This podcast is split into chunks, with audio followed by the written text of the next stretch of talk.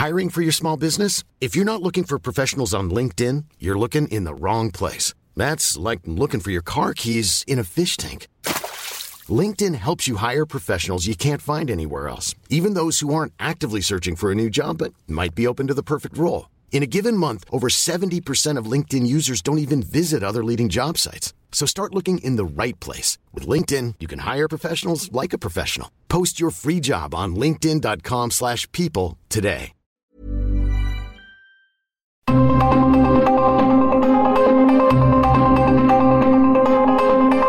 El Heraldo Radio presenta Zona de Noticias con Manuel Zamacona. Zona de Noticias, el epicentro de la información.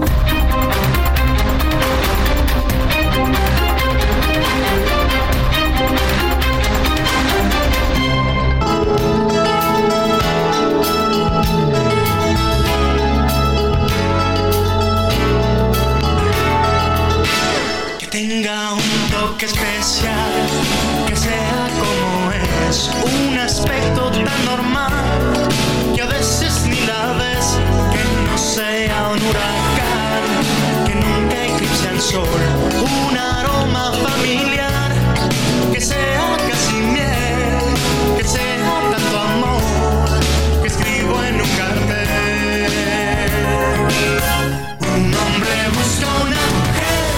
Bueno, pues sí, ya son las 2 de la tarde con un minuto en el tiempo del centro de la República Mexicana. Qué gusto me da saludarlos a través de estos micrófonos. Heraldo Radio, la frecuencia que usted sintoniza es el 98.5 de FM aquí en la zona metropolitana del Valle de México y a través de toda la República Mexicana, a través de las diferentes, diferentes frecuencias locales de norte a sur, de sur a norte. Allá en Estados Unidos también los recibimos con muchísimo gusto. Eh, en nuestra página web también usted nos puede ver a través de las cámaras que están instaladas aquí porque estamos completamente en vivo como cada fin de semana desde Insurgente Sur 1271. Aquí está ubicada la Torre Carrachi y al interior nuestras instalaciones.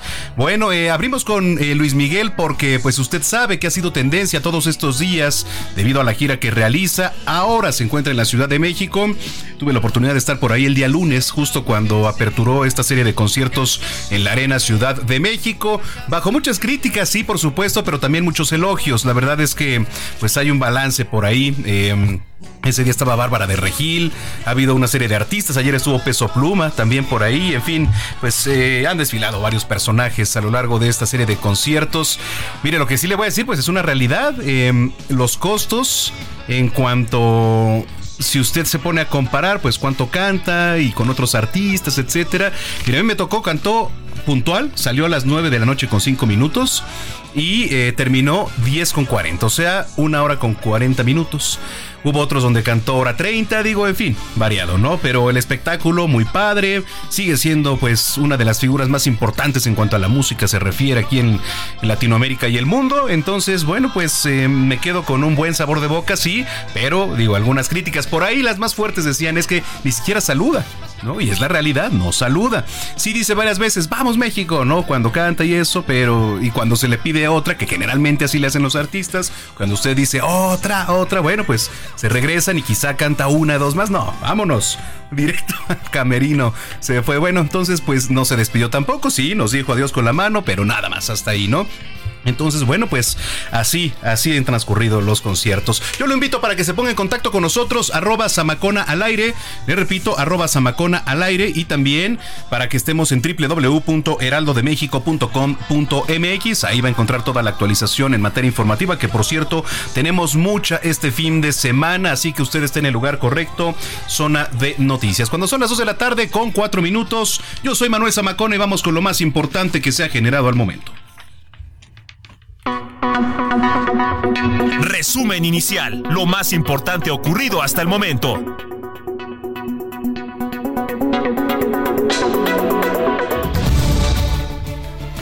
Le platico que Mariana Rodríguez, esposa de Samuel García, es tendencia por su respuesta al expresidente de México, Vicente Fox. Le platico luego de que Vicente Fox justo se refirió a ella como dama de compañía. La influencer le respondió, Soy una mujer, soy licenciada, soy empresaria, soy esposa y soy madre. No le permito que me hable así a mí ni a ninguna otra mujer. No somos accesorios ni objetos, ni puede faltarnos al respeto y menos de esa forma tan vulgar. El fiscal electoral José Agustín Ortiz eh, Pinchetti recordó que la violencia política contra mujeres es un delito electoral. Detuvieron en Jalisco a Juan Carlos N., alias el CR, presunto jefe de plaza de cártel Jalisco Nueva Generación, esto en un operativo de fuerzas federal en el municipio de Tapalpa. La operación sigue en curso, sin embargo, de manera extraoficial, se dice que el CR sería el responsable de la desaparición y homicidio del coronel José Isidro Grimaldo Muñoz. Ha iniciado la Feria Internacional del Libro de Guadalajara. Durante la inauguración se entregó el premio Phil de Literatura en Lenguas Romances 2023 a la poeta Coral Bracho. Hoy le platico es Día Internacional de la Eliminación de la Violencia contra la Mujer. El INEGI nos recuerda que en 2021 4 de cada 10 mujeres manifestó haber sufrido algún tipo de violencia durante su infancia. La precandidata a la presidencia de la República, Xochitl Galvez, publicó un mensaje con motivo del 25N. Todas esas mujeres que se levantan temprano, que se van a trabajar, que se levantan temprano a luchar por sus hijos, por sus esposos, esas mujeres que todos los días se levantan a vender sus productos, sus tamales, sus gelatinas, su atole, esas mujeres merecen protección. Ellas son las verdaderas mañaneras. Luchemos por ello. Bueno, y la precandidata única de Morena, Claudia Sheinbaum, tuvo un encuentro con militantes y simpatizantes de ese partido en Compostela, Nayarit. En tanto, el precandidato a la presidencia por Movimiento Ciudadano, Samuel García, desde Tlajomulco, Jalisco, advirtió esto a las precandidatas.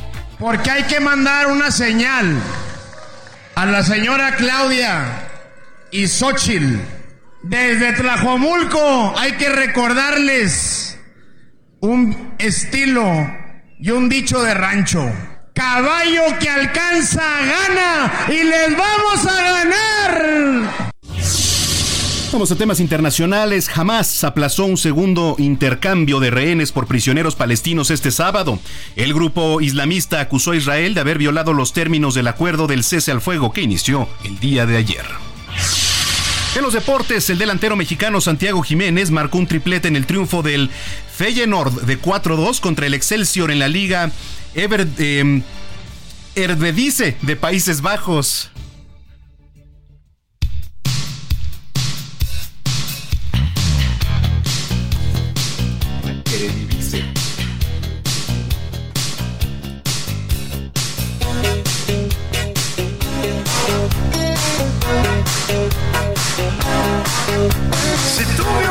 Ya le platicaba, estamos escuchando a Luis Miguel porque además de ser el centro de atención durante la semana por el inicio de sus conciertos en la capital, anoche eh, El Sol envió un saludo al intérprete de corridos tumbados Peso Pluma, quien pues ahí estuvo en primera fila en su presentación acompañado de la artista argentina Nicky Nicole.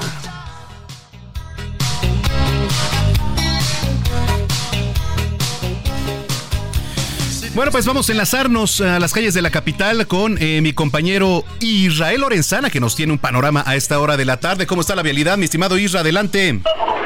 Manuel Zamacona, un gusto saludarte esta tarde.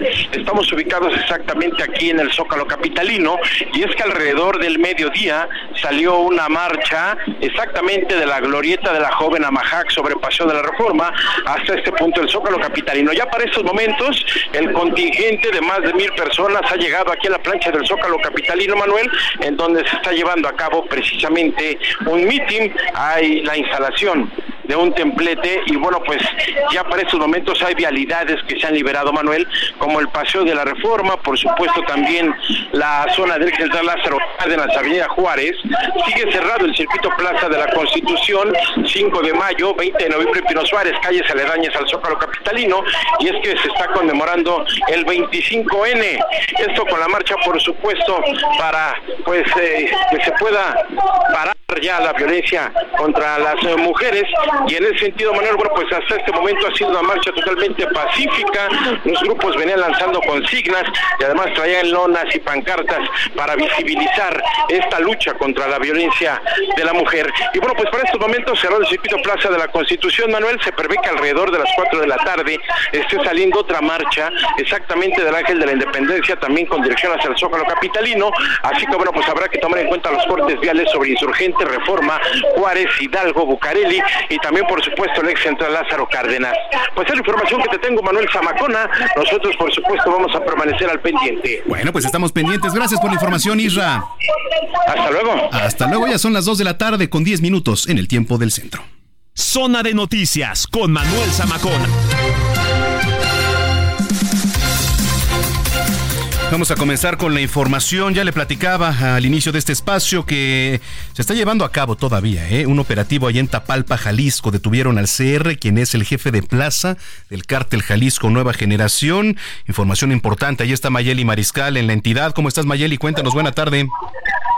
Hola, ¿qué tal Manuel? Muy buenas tardes, buenas tardes también a todo el auditorio. Pues así es, compartirles que desde las primeras horas de este sábado comenzó este operativo de las fuerzas federales, sobre todo en el sur del estado, en donde en Tapalpa, pues se detiene a este eh, líder operador del cárcel Jalisco Nueva Generación en la zona sur de Jalisco, Juan Carlos N., alias el CR, y bueno, quien también está vinculado con el secuestro del coronel José Isidro Grimaldo Muñoz.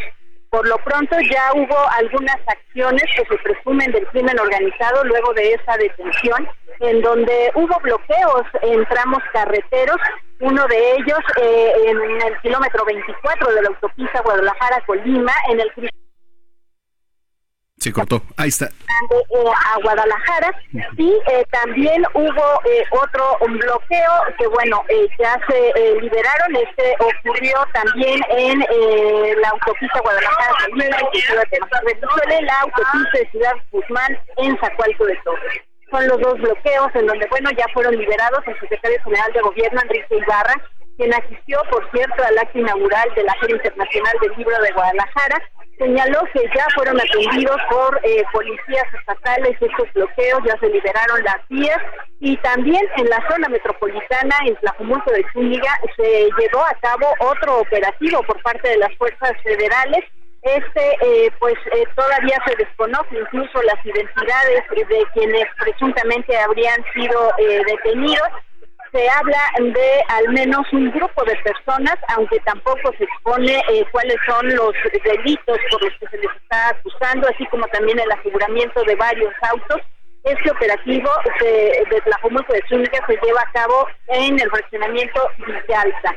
Y pues bueno, por lo pronto eh, también eh, comentarles que en la zona metropolitana de Guadalajara se dieron citas los precandidatos tanto del de, Movimiento Ciudadano Samuel García como eh, del Frente Amplio Xochitl Galvez que están teniendo diversas actividades tanto en zona metropolitana Samuel García pero al interior del estado también Xochitl Galvez esta mañana estuvo al lado de Moreno más tarde espera que viaje a Tepatitlán. Hasta estos momentos no han sido cancelados eh, los eventos programados en las agendas de ambos precandidatos y por supuesto estamos atentos de la información que se genere en las próximas horas. Sí, porque por demás es un personaje importante, eh, CR, eh, para ponerlo un poquito en contexto es un importante, o era importante jefe de plaza del grupo criminal del cártel Jalisco Nueva Generación, incluso presunto hijastro de Nemesio Ceguera Cervantes, alias El Mencho, y quien sería jefe regional, le digo, del cártel. Entonces, pues vamos a estar pendientes por si se llega a doblegar también la seguridad ahí en un evento tan importante como es la Feria Internacional del Libro a nivel mundial, que pues impacta bastante, Mayeli. Así es, y bueno, este año la Unión Europea son 27 países que están representados en esta Unión Europea y que están como invitados de honor en esta Feria Internacional del Libro.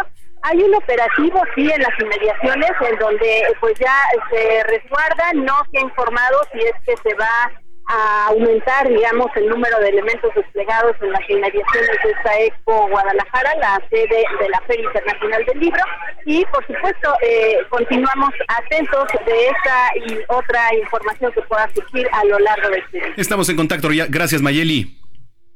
Muy buen día para todos. Muy buen día, eh, dos de la tarde, 14 minutos. Vámonos hasta Baja California. La diputada Evelyn Sánchez rindió ayer su segundo informe de labores allá en Tijuana. Reconoció la labor del presidente López Obrador y también de la gobernadora del estado, Marina del Pilar. Eh, diputada, ¿cómo está? Qué gusto saludarla. Buena tarde. ¿Qué tal? Qué gusto saludarte hasta el centro del país como siempre aquí desde Tijuana, Baja California. Muy bien, pues se han presentado iniciativas, eh, varias de ellas se han aprobado. ¿Cómo va el panorama? ¿Cuál es lo destacable? Pues mire, comentarle que yo estoy en el Congreso de Baja California por el tema de las acciones afirmativas, por un tema de violaciones a los derechos de los pueblos y comunidades indígenas y justamente yo llegué por una sentencia y hoy en la en los trabajos que a mí me tocó realizar en el Congreso, pues sacamos una consulta para los pueblos y comunidades indígenas para garantizarles su participación en los próximos comicios electorales y comentarte que esto sucede gracias a la visión que tiene el presidente de la República de hacerle justicia a nuestras comunidades indígenas y como deben de saber y, quienes están en el centro del país, pues aquí en Tijuana es una ciudad diversa, pluricultural, donde se centran todas nuestras culturas y todos nuestros paisanos del interior de la República y por supuesto los pueblos humanos aquí y también con la colaboración de nuestra gobernadora constitucional de Baja California, quien nos dio todo este acompañamiento.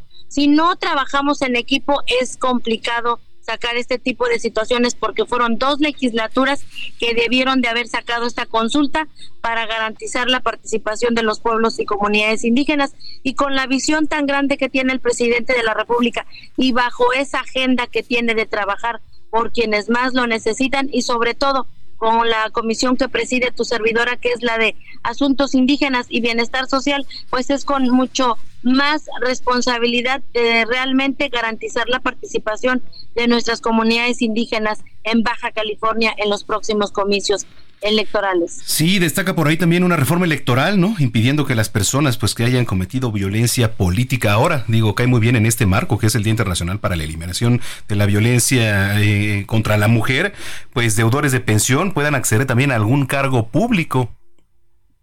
Sí, comentarte que eh, tuvimos ahí un tema con el registro de deudores alimentarios y todos aquellos ciudadanos que por alguna razón dijeron voy por la leche y no regresaron, pues van a estar en un padrón para que cumplan con esa responsabilidad y no podrán acceder a cargos públicos, no podrán tener licencia de conducir o sacar también este algún crédito hipotecario porque justamente tienen que preocuparse por atender el bienestar de sus hijos y sus hijas y también una reforma pues justamente el Código Penal para sancionar y penalizar a todas las personas que hayan cometido justamente violencia política, violencia familiar o sean deudores alimentarios morosos, ¿no? Y esto es con una misma agenda del presidente de la República, de la gobernadora, la maestra Marina del Pilar, aquí en Baja California, para transitar con las políticas públicas del bienestar para todas y todos. Finalmente, diputada, ¿qué viene en próximos meses? ¿Cuál es la agenda ahorita que hablaba de ella?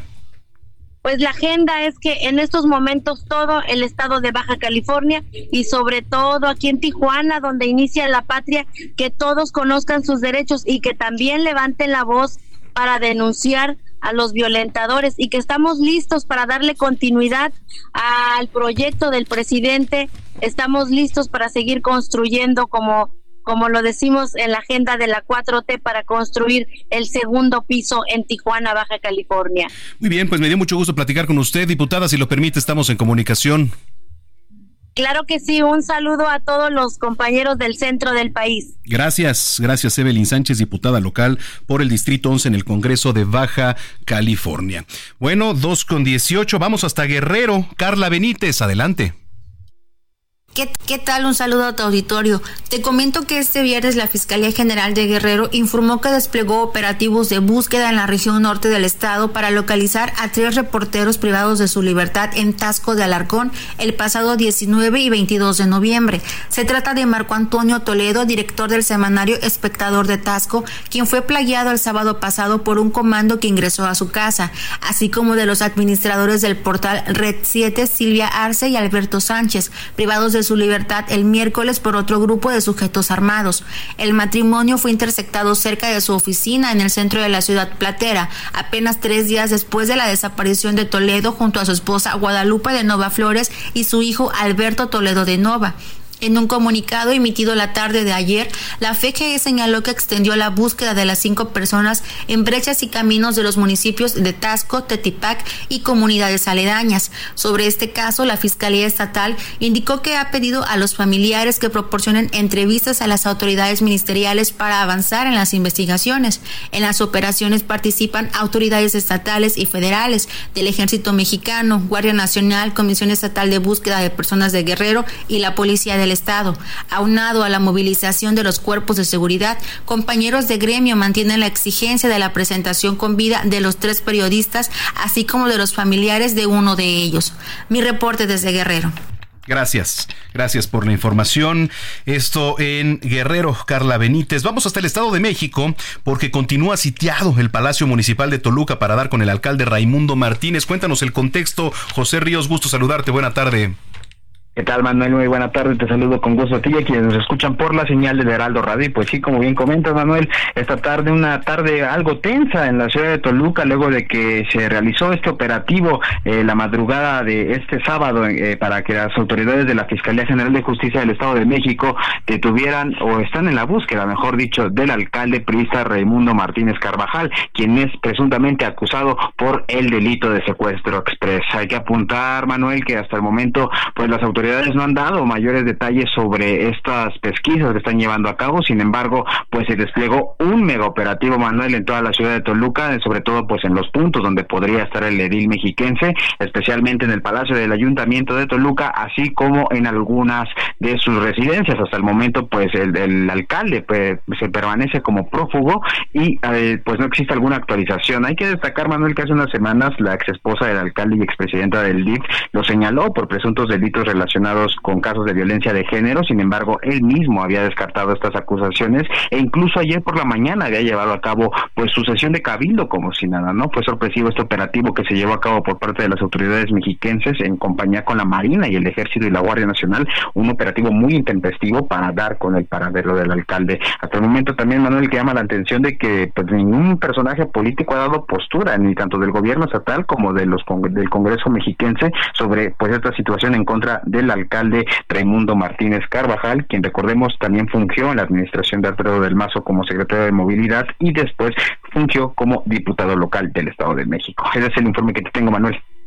Bueno, pues vamos a estar muy pendientes de la información. Yo te agradezco mucho, José. Seguimos pendientes, buenas tardes. Gracias, muy buenas tardes. Nos tienes actualización de información, Jorge Rodríguez. Jorge Rodríguez es nuestro jefe de información. Zona de noticias, el epicentro de la información. Ahora sí.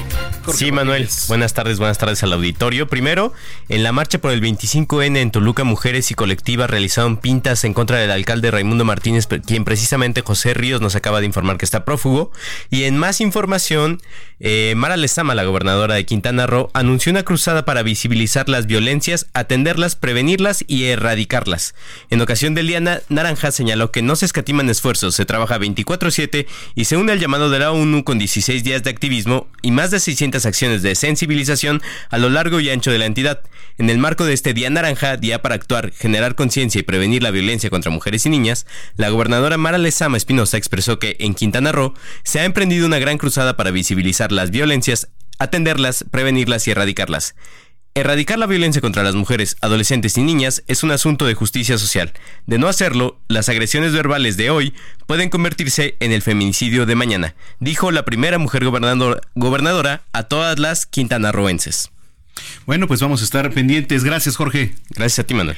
Bueno, pues así, oiga, eh, yo lo invito para que nos sigan en redes sociales, arroba Samacona al aire, para que también ingresen a www.heraldodemexico.com.mx. Ahí hay, pues ya sabe, todas las secciones que usted quiera consultar, deportes, economía, espectáculos, tendencias, que, bueno, pues ya como lo comentaba mi compañero Israel Lorenzana, fueron cerradas algunas estaciones del metro, Metrobús, por esta marcha del 25N aquí en la Ciudad de México. Y le quiero platicar que regresando de la pausa, También vamos a conversar con Daniela Torres, integrante de la red juvenil de colectivo 50 más 1, con Karime Atie, secretaria técnica también de este colectivo, y Carmen Carreón, ex magistrada electoral e integrante del colectivo también 50 más 1, en este marco que es muy especial, pero sobre todo para hacer conciencia. Bueno, pues vámonos a la pausa. Se fue la primera hora de información. Vamos a comenzar con las efemérides y el aniversario número 7 de Starboy, tercer álbum de estudio eh, del canadiense The Weeknd. De hecho, un dato curioso es que es el cuarto álbum más escuchado en toda la historia de Spotify y por eso, por eso estamos escuchando Starboy. Está en zona de noticias. Soy Manuel Zamacona, ya volvemos.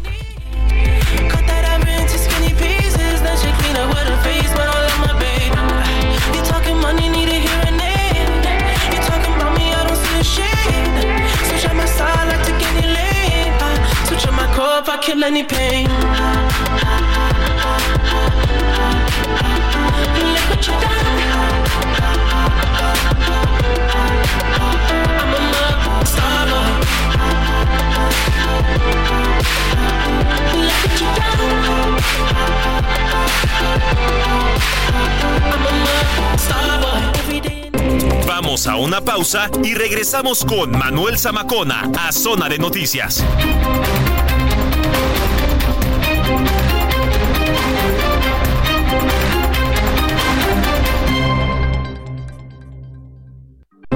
Ya estamos de regreso en Zona de Noticias con Manuel Zamacona por El Heraldo Radio.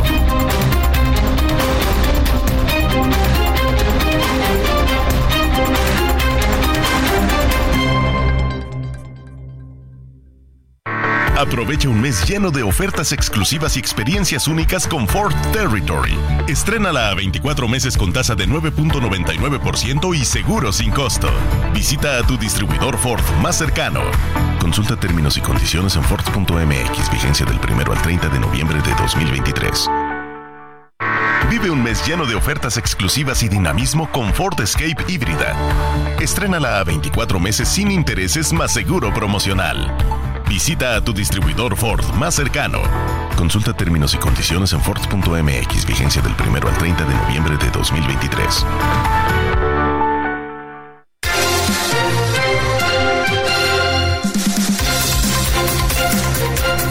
Son las 2 de la tarde con 31 minutos en el tiempo del centro del país. Gracias por continuar con nosotros. Si es que ya estaba en sintonía, si usted le acaba de prender a su dispositivo, al auto, eh, grabadoras ya muy pocas, pero todavía se siguen utilizando. Gracias por estar con nosotros. Está usted en zona de noticias a través de Heraldo Radio. 25 de noviembre, eh, hoy se celebra el Día Internacional para la Eliminación de la Violencia contra la Mujer. A ver, esto es para visibilizar la violencia contra las mujeres y niñas a nivel mundial y bueno, pues trabajar para su prevención, pero también erradicación, por supuesto, y entonces pues se pretende implicar a todos los países del mundo para que desarrollen políticas para la erradicación de la violencia de género, así como, bueno, paralelamente ofrecer apoyo y generar conciencia sobre la estigmatización y la vergüenza que sufren las víctimas. Mire, yo quiero darle la más cordial bienvenida aquí a Daniela Reyes Torres, integrante de la red juvenil de L Colectiva 50 más 1. Bienvenida, Daniela. Hola, muy buenas tardes. Muchas gracias por tenerme aquí. Gracias. Karime Atiem, secretaria técnica nacional de esta colectiva. Te agradezco mucho el espacio. Muchas gracias. Gracias. Y Carmen Carreón, ex magistrada electoral e integrante de 50 más 1. Bienvenida, Carmen. Muchísimas gracias. Muy buen día. Bueno, eh, antes que nada, hoy justo se va a llevar a cabo una exposición. Quiero empezar por eso, porque ya está a punto de inaugurarse, entonces no quisiera también eh, estropear un poquito ahí la, inauguración y quisiera, Daniela, que nos platicaras un poquito acerca de ello. Sí, estamos muy contentos porque justo ah, como tú lo mencionas, a las 4 de la tarde hicimos un esfuerzo con el Museo de la Mujer en colaboración con 50 más 1 y vamos a realizar la apertura de las puertas para una exposición temporal que realizamos. Esta exposición, eh, el objetivo que tiene es educar, concientizar. Ahora sí que nos unimos a la campaña de la ONU en el tema de Únete y lo que estamos buscando es eh, que la gente se una, que la gente sea parte, que la gente conozca de lo que se trata. Para esto, una de nuestras juveniles, una de nuestras colectivas juveniles, Andrea Romo, nos hizo favor de dibujar a manera de blanco y negro y a manera de cómic 16 tipos de violencia que son apremiantes en México. La idea es que no sean imágenes como lo que hemos visto, imágenes sangrientas, imágenes en donde ahora sí que en vez de ser educativas, más bien son eh, pues mucho más complicadas para las siguientes generaciones. Entonces este año lo que hicimos es unir a nuevas generaciones, es decir, sobre todo a la parte de niños, sobre todo a más jóvenes que puedan ser parte. Y eh, con estas imágenes lo que buscamos, de hecho en el museo pusimos una mesa, pusimos ciertos materiales didácticos para que puedan pintar, para que puedan ahora sí que escribir un diálogo, que puedan intervenir estas obras. Esa es la manera en cómo las siguientes generaciones pueden unirse pueden saber. Nosotros eh, como colectiva sabemos que la educación es muy importante, eh, es ahora sí que nuestra manera de poder aportar un poco de lo que está sucediendo. Te podemos decir nosotros muchas cifras, de hecho nuestra misma exposición cuenta con un código QR en donde te explica unas cifras que en un momento más te van a, te van a compartir. Eh, eh, ahora sí que los estados más eh, violentados, los tipos de feminicidios, el tipo de violencia obstétrica, en fin, te puedo decir todas estas violencias, pero lo que buscamos sobre todo es educar en un sentido positivo, educar en el sentido de que las jóvenes, a través del respeto, del consentimiento, de unas relaciones saludables, sienten las bases para un futuro, pues ahora sí que mucho más equitativo. Oye, Daniela, ¿desde cuándo? Bueno, a partir de hoy, ¿y cuánto va a durar esta exposición? 16 días, los 16 días de activismo que marca la ONU. Eso es el tiempo que vamos a estar justo en este espacio en el Museo de, la Mujer. La idea es que al final todas estas intervenciones que te comento, que los jóvenes participen, hombres, mujeres y demás, al final tenemos una pared muy, muy, muy grande, es un corcho en donde se van a estar eh, poniendo. Oye, sé que te tienes que ir, pero bueno, hacer conciencia, ¿no? También en este día, que además el lema, no hay excusa. No hay excusa, por supuesto. Esto es una batalla de todos. Ok, entonces ya directo te vas para allá. Sí, estamos muy contentos. Cuatro de la tarde, Museo de la Mujer, en el centro. Museo de la Mujer. Pues mucha suerte y estaremos dándole ahí seguimiento. Nos mandas fotos para subirlas en las redes también. Muchas gracias, claro que sí. gracias, gracias Daniela Torres. Bueno, a ver, vámonos a datos. Le platicaba, eh, ya se conoce esta campaña 2023, no hay excusa, es el grito, el grito de la ONU para eliminar la violencia contra las mujeres. Hay datos por demás interesantes, Karime Atie.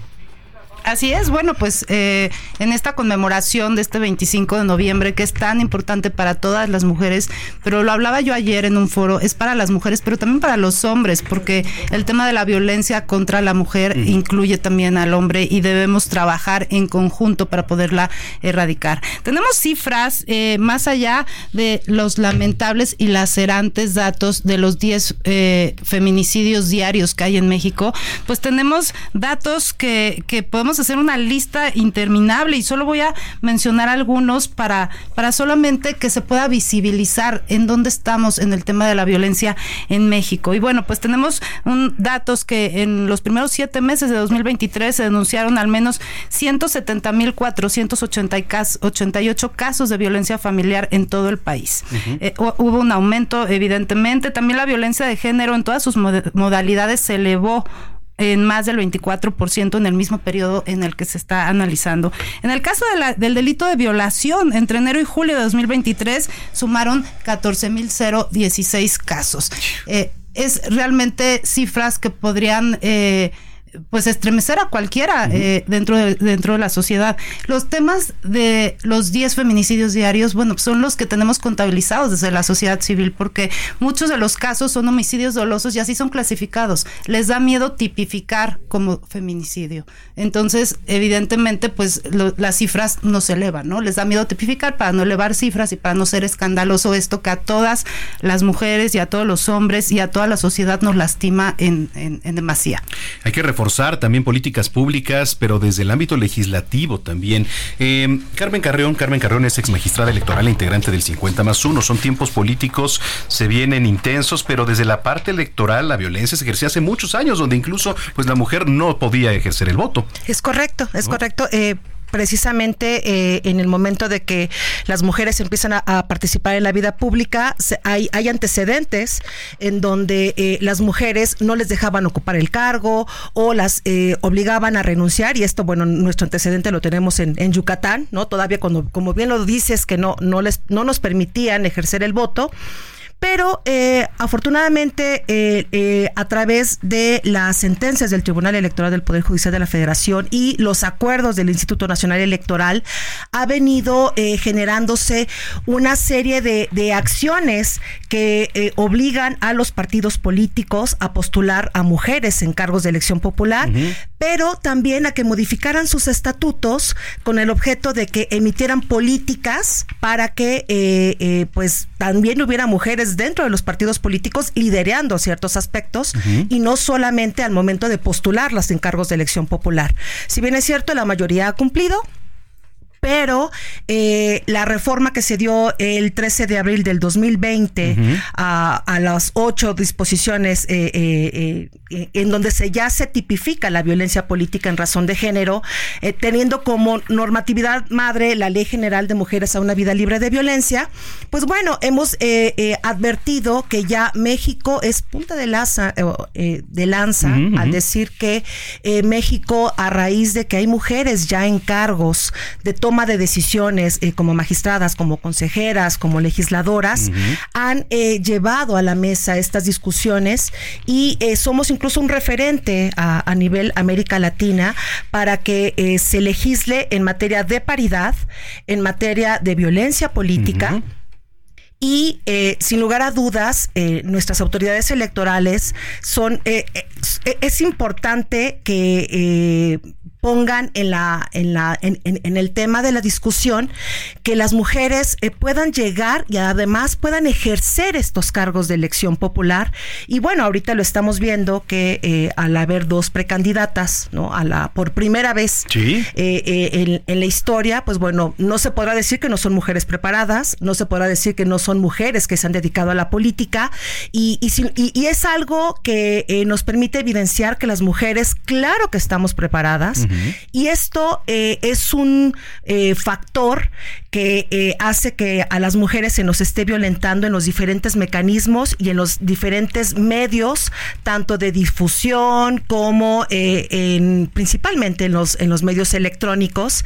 Y esto pues nos, nos denigra o, o, no nos pone en un plano de igualdad o que nos tomen en serio al momento de ejercer los cargos. Oye, interesante Carmen lo que expones y también digo para poner un poquito eh, más claridad, está la violencia por parte de un compañero sentimental, está la violencia sexual y acoso, está la trata de seres humanos, eh, el matrimonio infantil, que también por ahí es un tema bastante fuerte, que todavía en comunidades se da. ¿No? Entonces hay que trabajar sobre ello, es un tema. Incluso eh, es un tema que ya se ha puesto sobre la mesa en, en la Cámara de Diputados para legislarlo. Claro. ¿No? Entonces, y eso también es puesto por mujeres legisladoras.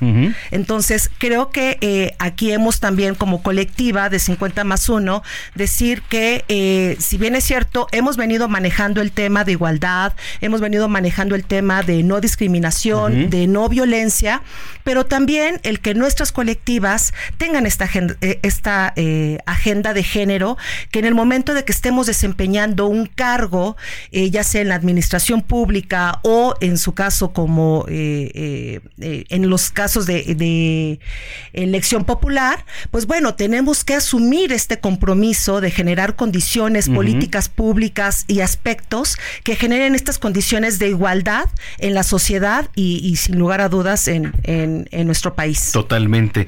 ¿Qué más, Karime? Pues bueno, eh, ya que habías abordado el tema legislativo, pues queremos hablar también de una reforma que, constitucional de la 3 de 3 contra la violencia, que ahora rumbo a las elecciones de 2024, pues va a tomar muchísima fuerza y que nosotras como colectiva estuvimos acompañando en cada uno de nuestros estados donde tenemos capítulos en los congresos estatales para que fuera aprobada. Y bueno, pues no sé si para quien no, no, no sabe un poquito, voy a dar un breve resumen de qué es la 3 de 3 contra la violencia esa es una reforma al artículo 38 y 102 de la Constitución Política de los Estados Unidos Mexicanos, en donde prohíbe que, que agresores sexuales, deudores alimentarios o personas sentenciadas por violencia de género puedan postularse para cargos públicos y ocupar cargos de elección popular o desempeñarse como servidores públicos. Esto significa que muchos de los candidatos o precandidatos no van a poderlo ser si ya están en la lista de deudores o han sido violentadores en cualquiera de sus formas. ¿Cuáles son cualquiera de sus formas? Pues necesitan que tener una sentencia firme por, la, por la Comisión Intencional de Delitos contra la Vida, Integridad Corporal, contra la Libertad y Seguridad Sexual, por violencia familiar y, y violencia familiar equiparada o doméstica, violación a la intimidad sexual por violencia política contra las mujeres en razón de género, en cualquiera de sus modalidades y tipos, y por ser declarada como una persona deudora alimentaria. Es decir, va a dejar fuera a muchos candidatos y desde la sociedad civil vamos a estar vigilando que esta ley sea cumplida en las próximas elecciones de 2024. Sí, y me parece bien por el contexto y sobre todo de quienes ocupan un cargo de elección popular, porque muchas veces la preparación cuenta aquí demasiado, pero no vemos los antecedentes de quienes ocupan un curul o un este escaño, ¿no? Tanto en la Cámara de Diputados y la Cámara de Senadores. Gracias. Y, y, y como ahorita bien, lo comenta eh, Karime, como 50 más 1 como sociedad civil, pero también eh, el estar a la expectativa de que no solamente es una función del Instituto Nacional Electoral o de las autoridades electorales, sino que también por parte de los eh, partidos políticos que asuman este compromiso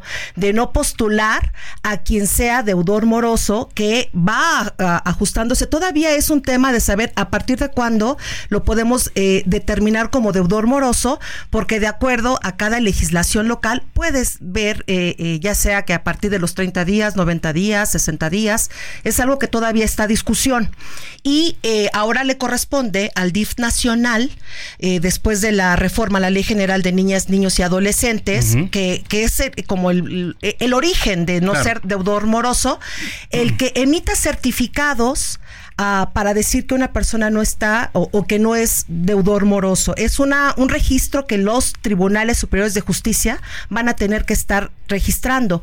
Pero sin lugar a dudas, el principal compromiso es de los partidos políticos de no postular y que las autoridades jurisdiccionales de procuración de justicia puedan estar proporcionando esa información de quiénes son eh, personas sentenciadas a través de los delitos que ahorita comentó.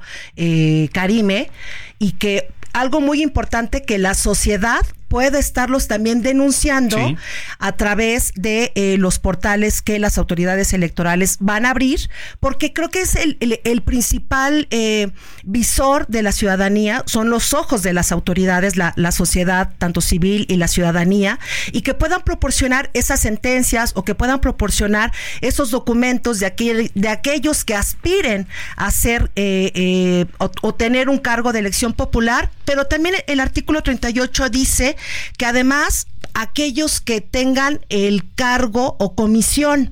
O sea, eso también va para servidores públicos. Claro. Entonces, quien vaya a contratar a una persona y tenga la calidad de servidor público, también tendrán que revisar que no sea deudor moroso o que tenga algún tipo de estos delitos eh, del artículo de la fracción séptima del 38. Son antecedentes eh, eh, pues cruciales para ocupar un, cargo de estos. Karime, tu conclusión. Mi conclusión, bueno, pues eh, primero reconocer respecto a la 3 de 3 contra la violencia Indira Sandoval, que ha sido la pionera de esta ley. Hemos acompañado colectivas eh, en todo el país. Vamos a ser observadoras de este proceso electoral que viene. Y con respecto a la conmemoración del 25N, que es el día de hoy, pues seguiremos pugnando desde esta colectiva y desde la sociedad civil para poder eh, prevenir, erradicar y sancionar, denunciar cualquier violencia contra la mujer. Oye, gracias por habernos acompañado. Al contrario, te agradezco siempre el espacio. Gracias. Bueno, y Carmen, ¿alguna conclusión?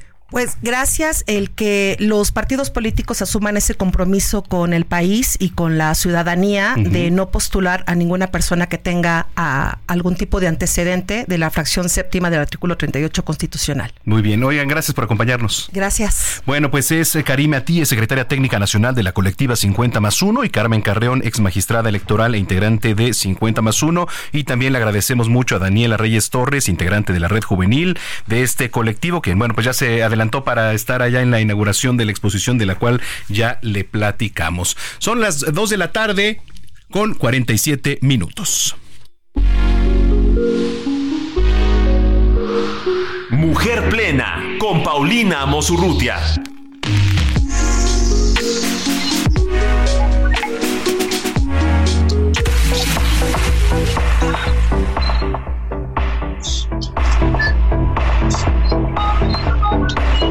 Bueno, pues ya está en la línea telefónica Paulina Amosurrutia. ¿Cómo estás, querida Pau? Qué gusto saludarte hoy justamente en el día donde conmemoramos esta lucha por acabar con la violencia de la mujer. Y estuve escuchando a, todas las mujeres de 50 más 1 y los datos son dolorosísimos, pero creo, Manuel, que tenemos que entender por qué llegamos a este punto y, y, y, dialogarlo ya como en una nota de color, es decir, entendiendo las aristas que hicieron que tuviéramos primeros lugares de violencia para niñas, para mujeres y que cada vez es más alarmante, ¿no? Estábamos escuchando los números, ¿eh? Bastante fuertes. ¿Qué falta reforzar? Mira, yo, creo que eh, esta idea de abrazos no balazos hicieron que tuviéramos una situación de violencia que va contra grupos vulnerables. Es decir, primero, desde Unión Mujer siempre decimos que no podemos acabar con la violencia pensando que solo lo vamos a hacer con la mitad de la población. Es decir, el otro 50% que son hombres, les toca que trabajemos corresponsable y complementariamente. Y en este mismo entendido, la idea es, la violencia no es solo para mujer, es en todos los grupos vulnerables en un país donde no hay equilibrio y respeto. Y por eso le toca a la mujer, a los niños, a los hombres y mujeres de tercera edad. Es decir, se vuelve un sector vulnerable porque políticamente no se está defendiendo la seguridad y culturalmente no entendemos esta visión de respeto, ¿no? Sí, no se está entendiendo, pero tampoco se hace nada, o bueno, algo más bien por, por, legislar. ¿eh? Mira, cómo le haces para acabar con una institución eh, que procure justicia, vamos a pensar desde la Suprema Corte hasta institutos como CONAVIM, Mujeres. Nosotros estuvimos revisando datos porque el gobierno salió con que el presupuesto de este año fue mucho más alto que otros años para temas de mujer y solo el punto 86%, repito, punto 86% se le etiquetó a las nueve instituciones autónomas o subsecretarías que apoyan a la mujer. El otro 70% se dio a becas eh, Benito Juárez y a, mujeres y hombres de la tercera edad. Es decir, no estamos en desacuerdo que les den becas ni, ni, ni subsidios, pero ese dinero estaba etiquetado para temas de mujer. Cuando tú dejas con 1% del presupuesto a las instituciones, cuando pones perfiles que se van a que van a hacer, como se dice, política chapulines y están grillando y están haciendo más política que realmente tecnócratas que entiendan el problema de género, pues dejas desnuda a la mujer en cifras que también, a ver, no es solo la violencia como la entendemos, ¿no? Es la trata, el feminicidio, eh, la hipersexualización infantil, eh, la pornografía infantil, el abuso infantil, es decir, tenemos muchas aristas que no estamos viendo. Uno, porque no hay presupuesto. Dos, porque no legislan. Y si legislan, como se dice, no le ponen dientes. ¿Qué quiere decir? No lo bajan a leyes y no le dan presupuesto. Entonces tú puedes tener una hermosísima ley, constitución, que hable que va a defender a la mujer, pero si en la ley general a las instituciones no les das presupuesto, ¿cómo operan? Entonces ahí es donde está nuestro problema. Sí, y si te das cuenta, eh, perdóname que te interrumpa, pero la queja, la queja y la arista no viene de igual manera en otros países, porque a ver, yo lo decía, se pretende sí implicar a todos los países del mundo para que desarrollen esto, políticas para la erradicación de la violencia de género, pero bueno, pues ofrecer y generar conciencia sobre esta estigmatización y la vergüenza que sufren las víctimas me encanta que entres a ese tema porque siempre que discutimos o tenemos esta visión en, días coyunturales como es en marzo, como es en noviembre, le echamos la culpa al gobierno. Pero la verdad es que no hacemos un trabajo personal de ver si nosotros como hombre o mujer hemos hecho que una niña o mujer se sienta vulnerada física, emocional, sexual, psicológicamente. Tenemos muy marcado todavía el que una mujer tenga que pedir perdón y permiso para trabajar, que, que, esté bien hacer chistes machistas, que eh, eh, en el trabajo pues te saludan y te agarran la cintura y medio te tienes que aguantar porque eres medio exagerado. O sea, eh, tenemos una cultura que no le da ni los mismos derechos ni las mismas obligaciones a la mujer, en igualdad de circunstancias. Y hablo también las mismas obligaciones porque voy a ir un poco en contra de otros grupos feministas, pero híjole, esto que se abran espacios políticos está bien, pero que también lo demuestren en currículo. O sea, el hecho de que tengamos dos candidatas presidenciales no quiere decir que vayan a favor de la causa de la mujer.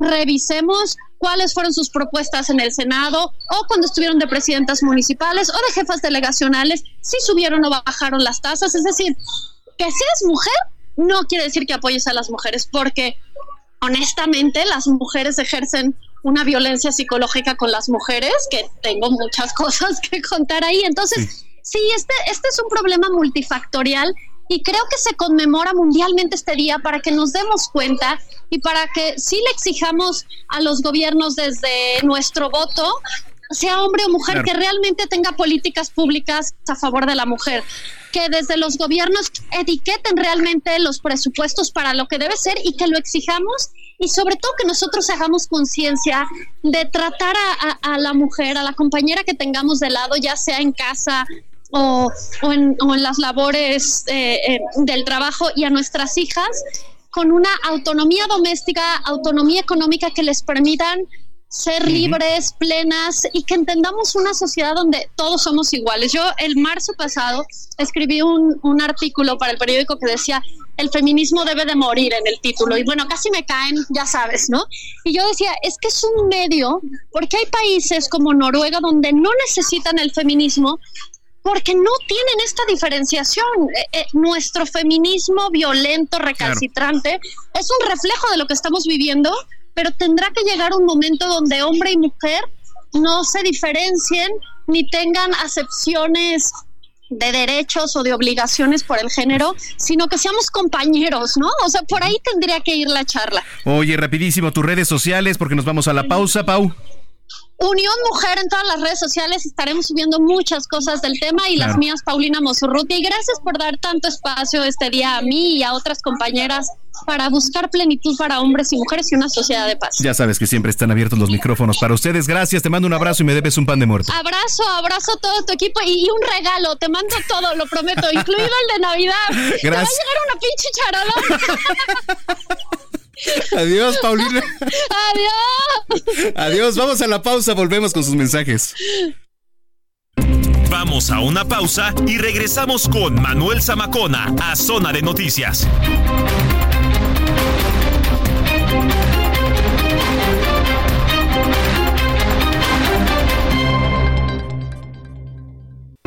Ya estamos de regreso en Zona de Noticias con Manuel Zamacona por el Heraldo Radio. Thank you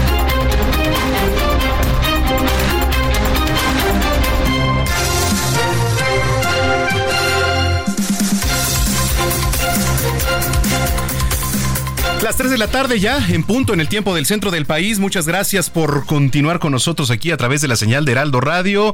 Si es que ya estaba en sintonía, ¿eh? si lo acaba de hacer, si usted acaba de prender la radio, pues bienvenido a este espacio de noticias. Traemos el mejor rating del fin de semana a través del 98.5 de FM en la zona metropolitana del Valle de México y también a lo largo y ancho del país. Yo soy Manuel Zamacona, me pueden seguir en arroba Zamacona al aire. Bueno, vamos a empezar con los saludos del público. Muchísimas gracias.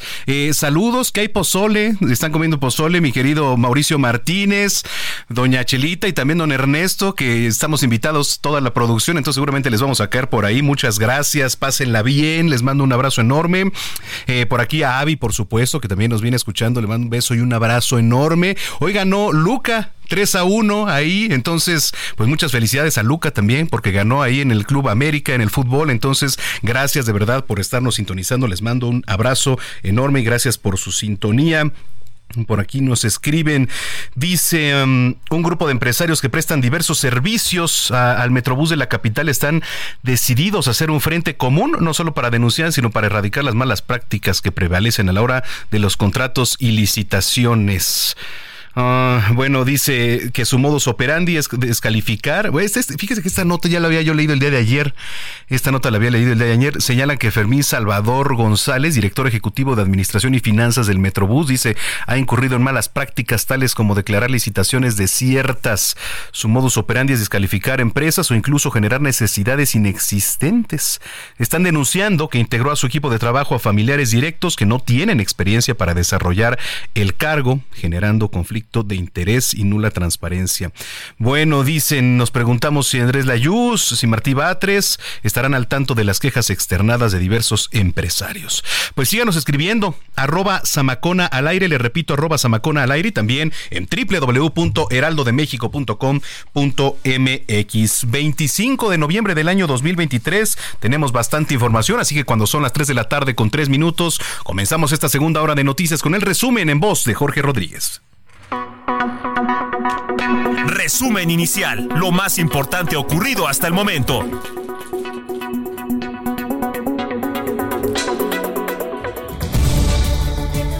Sí, Manuel, es el sábado 25 de noviembre. Esto es Zona de Noticias y esta es la información. Mariana Rodríguez, esposa de Samuel García, es tendencia por su respuesta al expresidente de México Vicente Fox, quien se refirió a ella como dama de compañía. La influencer le respondió, soy una mujer, soy licenciada, soy empresaria, soy esposa y soy madre. No le permito que me hable así a mí ni a ninguna otra mujer. No somos accesorios ni objetos, ni puede faltarnos al respeto, y menos de esa forma tan vulgar. Detienen en Jalisco a Juan Carlos N., alias el CR, presunto jefe de plaza del cártel Jalisco Nueva Generación. Esto en un operativo de fuerzas federales en el municipio de Tepalpa. Inició la Feria Internacional del Libro de Guadalajara. Durante la inauguración se entregó el premio Phil de Literatura en Lenguas Romances 2023 a la poeta Coral Bracho. Hoy es el Día Internacional de la Eliminación de la Violencia contra la Mujer. En este momento, contingente Hey, I'm Ryan Reynolds. Recently, I asked Mint Mobile's legal team if big wireless companies are allowed to raise prices due to inflation. They said yes. And then when I asked if raising prices technically violates those onerous two year contracts, they said, What the f are you talking about, you insane Hollywood ass? So to recap, we're cutting the price of Mint Unlimited from $30 a month to just $15 a month. Give it a try at mintmobile.com slash switch. $45 upfront for three months plus taxes and fees. Promo for new customers for limited time. Unlimited more than 40 gigabytes per month. Slows. Full terms at mintmobile.com.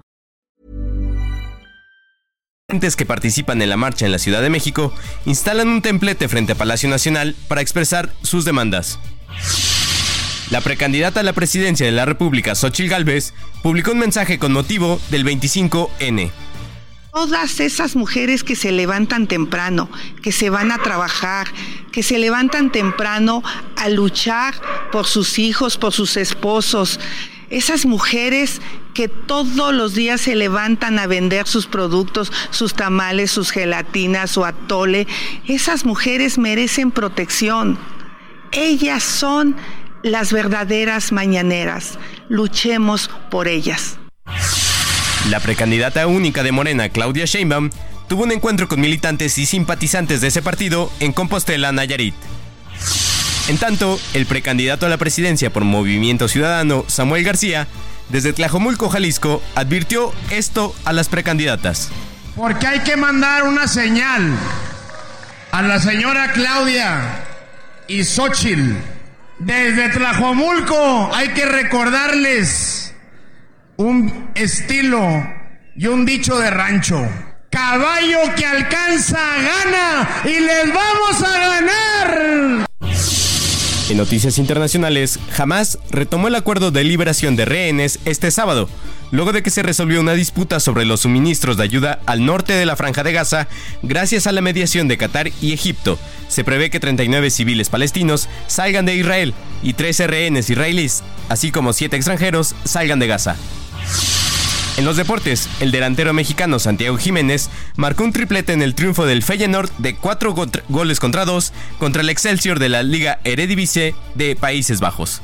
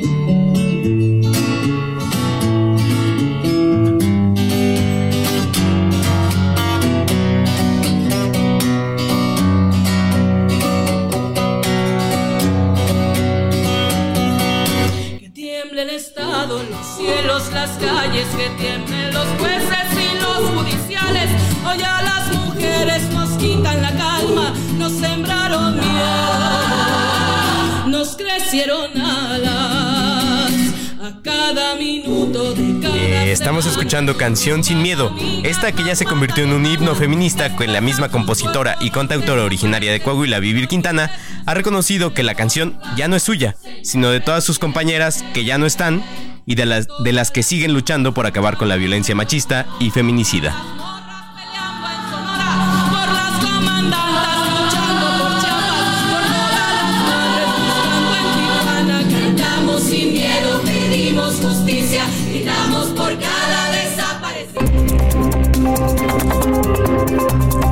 Sigue a Manuel Zamacona en Twitter e Instagram, arroba Zamacona al aire.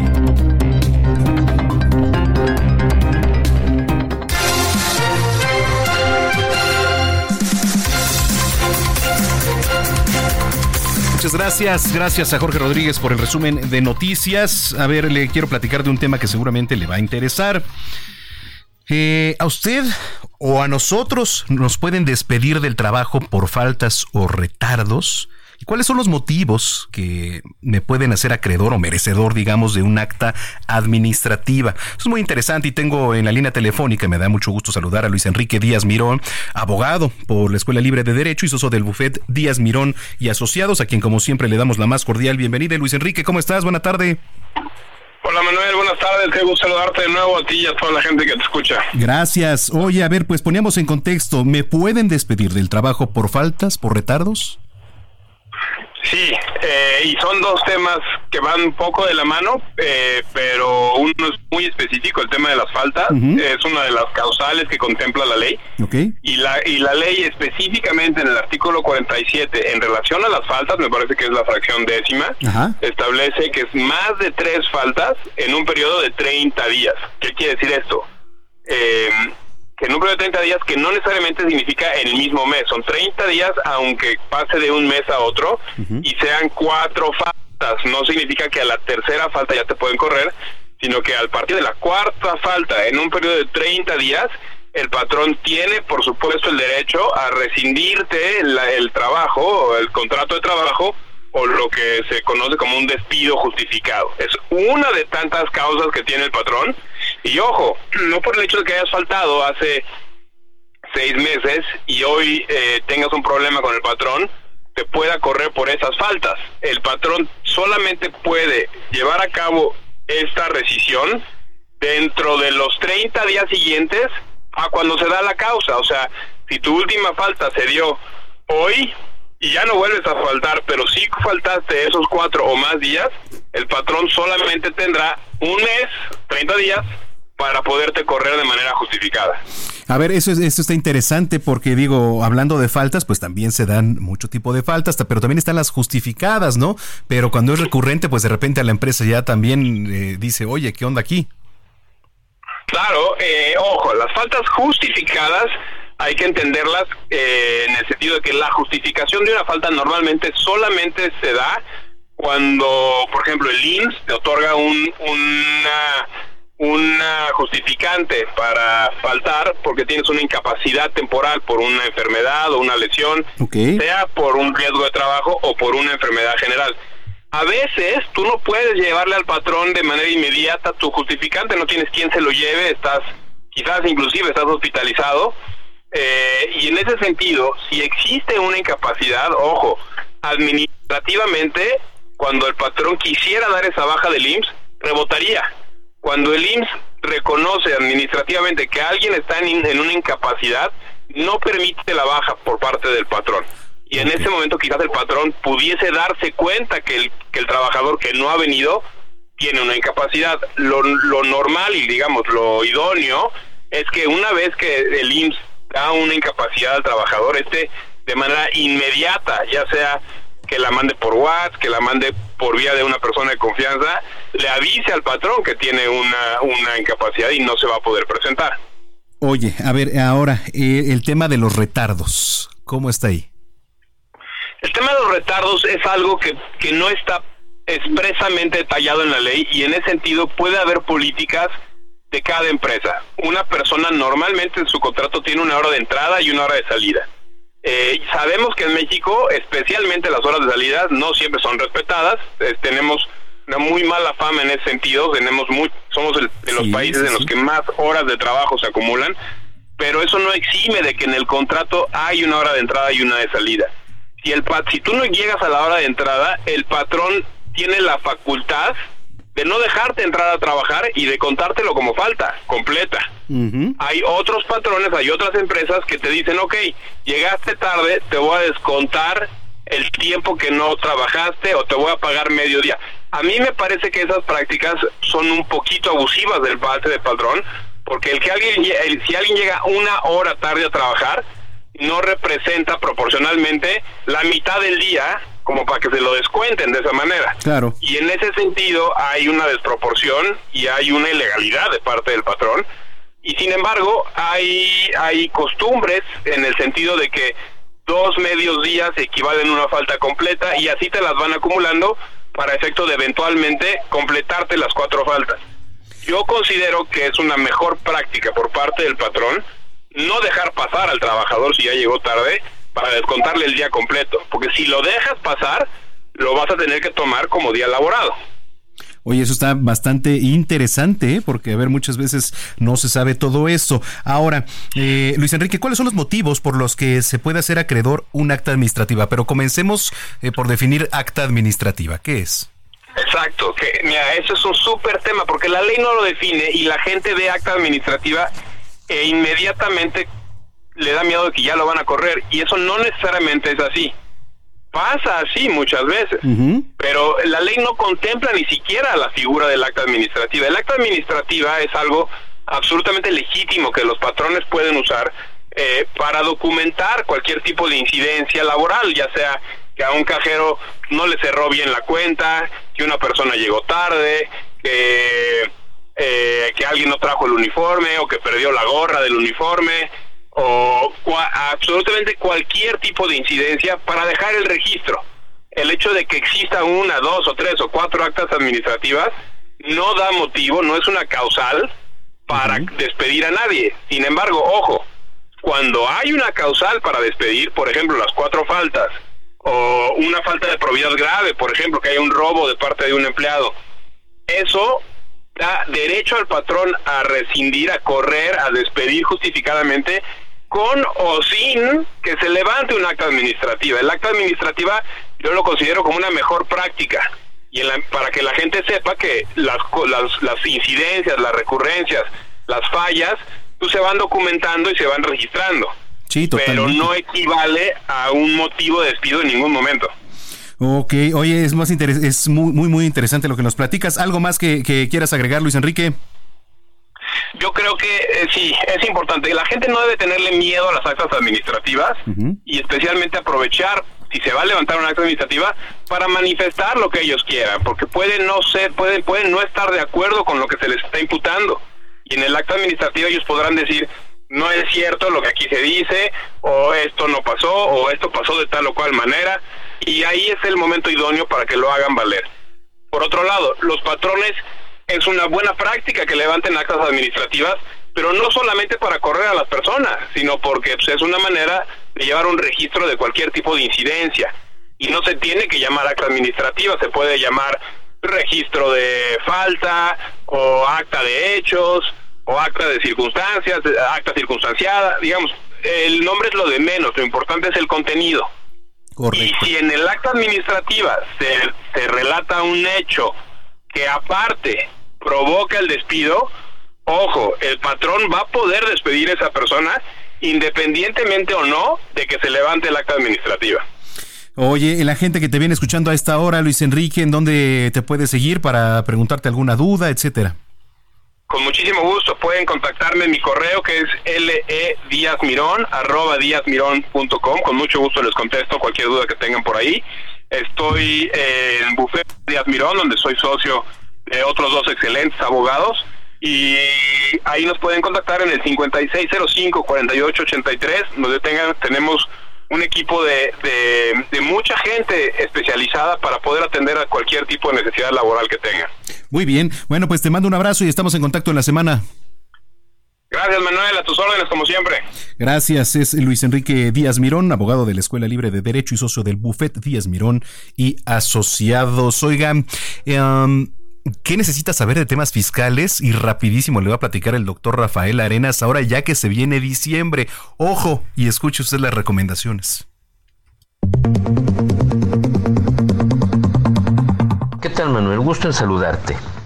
Pues bueno, ya se acerca diciembre y esta es la última oportunidad que tenemos para poder regularizar tus finanzas fiscales. Recuerda que como persona física tienes derecho a deducir gastos relacionados con la salud y la educación. Sin embargo, hay que tener en cuenta que para que esto suceda se deben cumplir con ciertos requisitos fiscales. Uno de ellos es que deben ser pagados vía bancaria, es decir, cheques, transferencia, tarjeta de crédito o débito, y que esa forma de pago se encuentre debidamente plasmada en el comprobante fiscal ya que si menciona esta forma de pago como pago en efectivo, se corre el riesgo de que sea no deducible. También hay que asegurar el método de pago. El método de pago hace referencia a la elección del receptor acerca del momento en que prefiere que la operación sea liquidada. Y esto, que sea en una sola exhibición, quiere decir que ya fue efectivamente pagado en ese momento. No menos importante tus datos fiscales, tales como el RFC, tu domicilio fiscal, entre otros. Y es importante que sean correctos. Y en el caso de gastos médicos, así lo mencione, para que estos datos precargados en la declaración anual se puedan reconocer. Recuerda que una cosa es que en abril se presente la declaración anual y otra cosa es que tienes hasta el 31 de diciembre para verificar que todo esté correcto, ya que el día primero de enero puede ser demasiado tarde para corregir y aprovechar los beneficios fiscales que te dan las deducciones personales. Verifica la información en el portal del SAT que es www.sat.gov.mx y acercarte con tu contador de confianza para que te pueda decir que todo sea correcto y no sea demasiado tarde. Te mando un abrazo.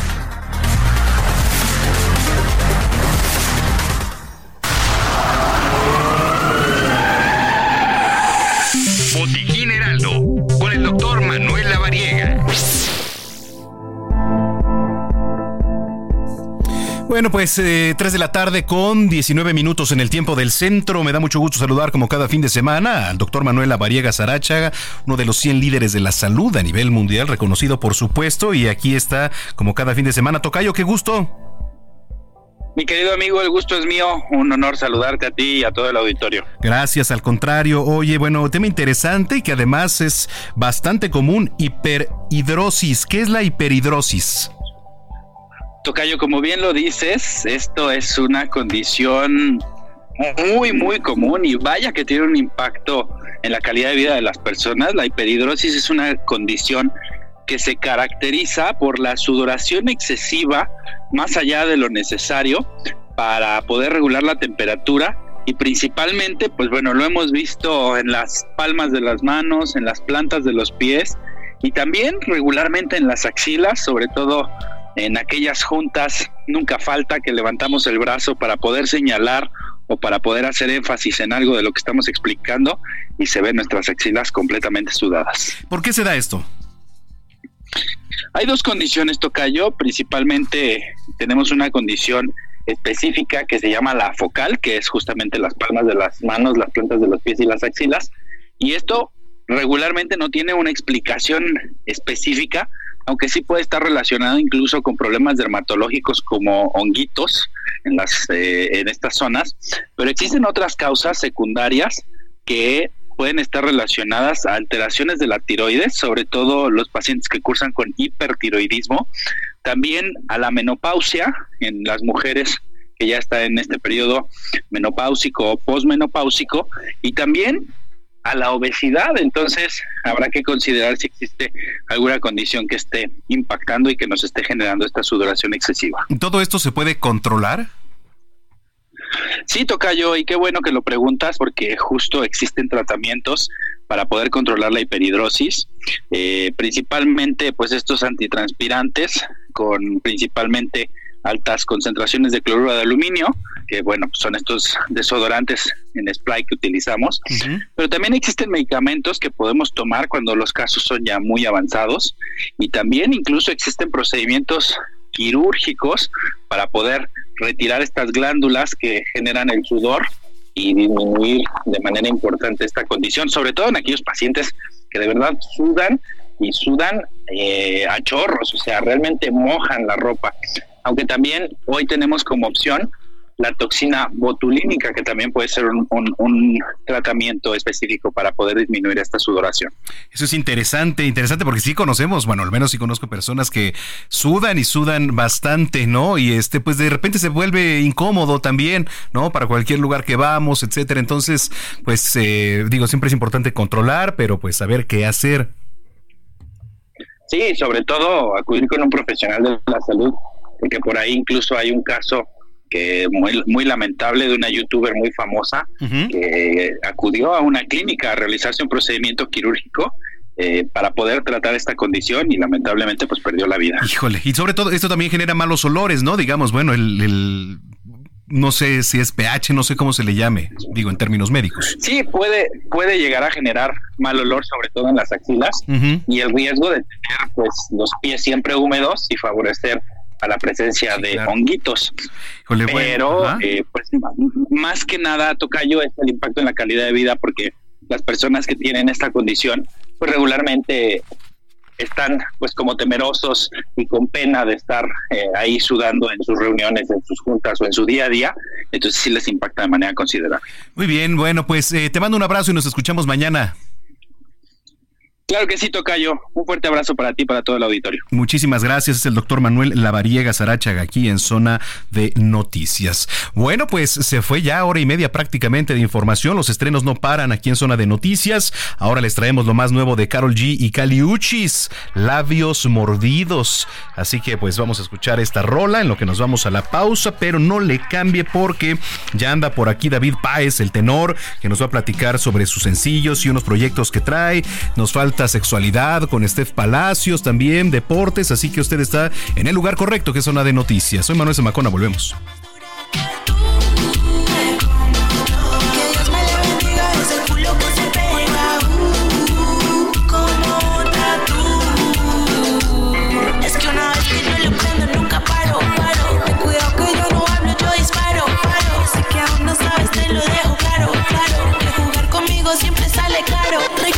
Suave, labios mordidos, diamantes que le bajan por el ombligo. Amas de uno y está perdido. Una muñequita y una pelita dentina. Dale bien suave, estás advertido. Es bien probable te envicies conmigo. Y si tú quieres de lo prohibido, yo te doy duro, mami, yo te castigo.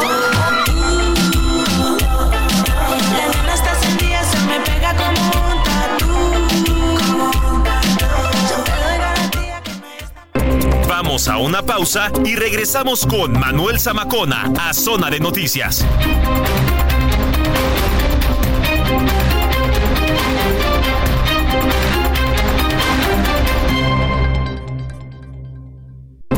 Ya estamos de regreso en Zona de Noticias con Manuel Zamacona por el Heraldo Radio.